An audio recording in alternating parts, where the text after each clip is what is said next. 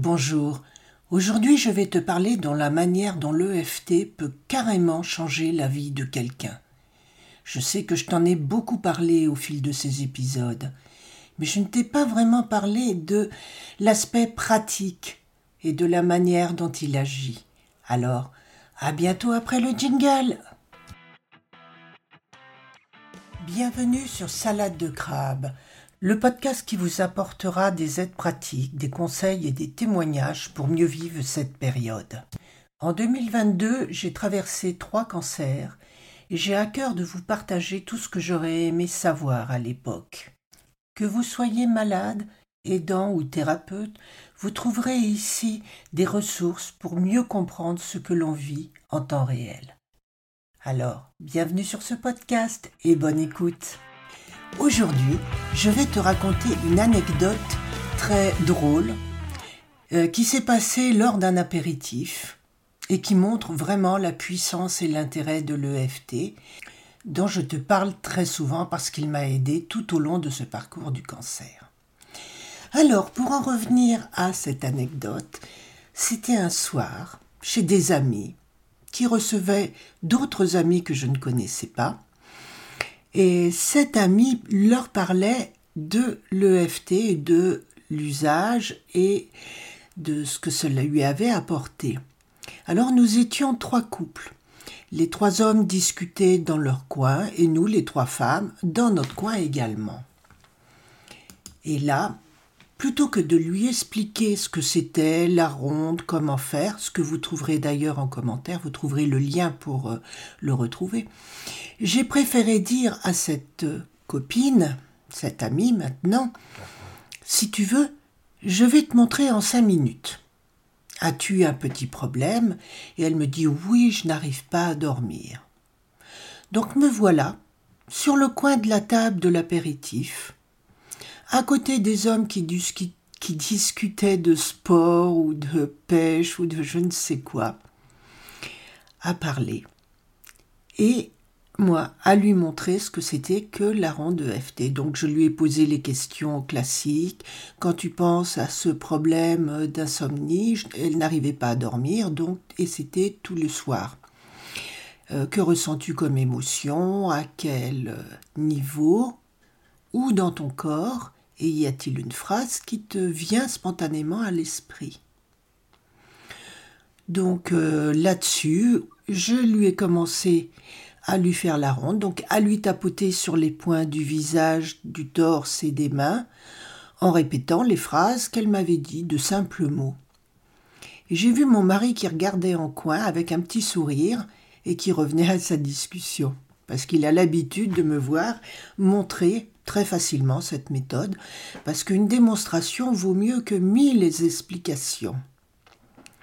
Et là, donc euh, la séance s'est faite vraiment en cinq minutes, et au bout de cinq minutes, cette, euh, cette femme ne ressentait plus rien. Et puis après, bien nous avons continué, nous avons mangé. Elle m'a remercié de la séance. Et puis, nous sommes partis, chacun chez nous, aller nous coucher.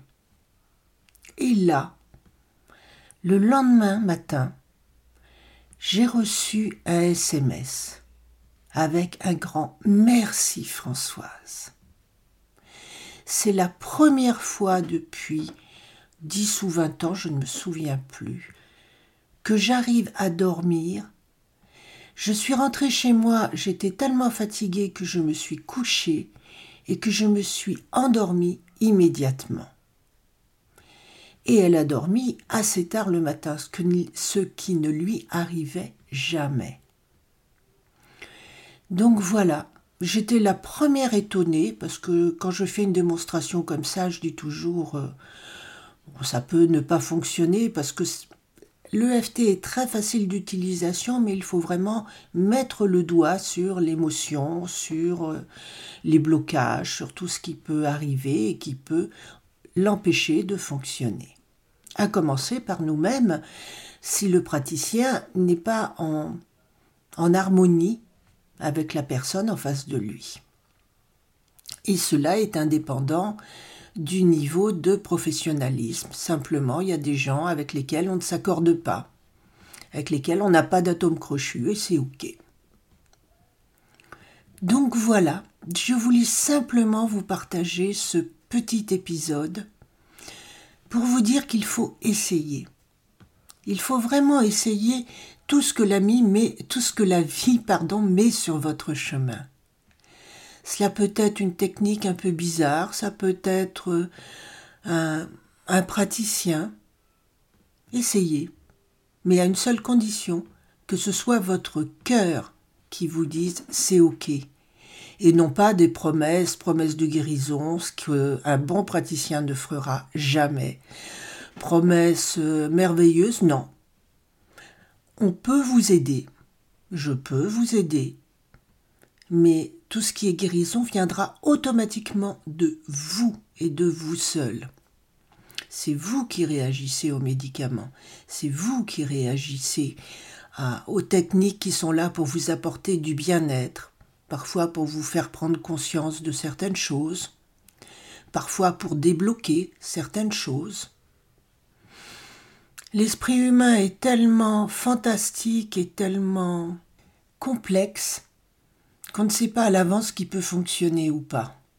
Mais essayez les techniques reconnues comme l'hypnose, la sophrologie, le MDR. Il en existe tellement, tellement de moyens d'arriver à vous aider. La réflexologie, ou plutôt les réflexologies, la médecine traditionnelle chinoise, l'acupuncture, et surtout des praticiens reconnus. Car il existe aussi malheureusement des charlatans. Personne n'en est à l'abri. Voilà, c'était ma contribution du jour qui j'espère euh, vous aidera à votre tour.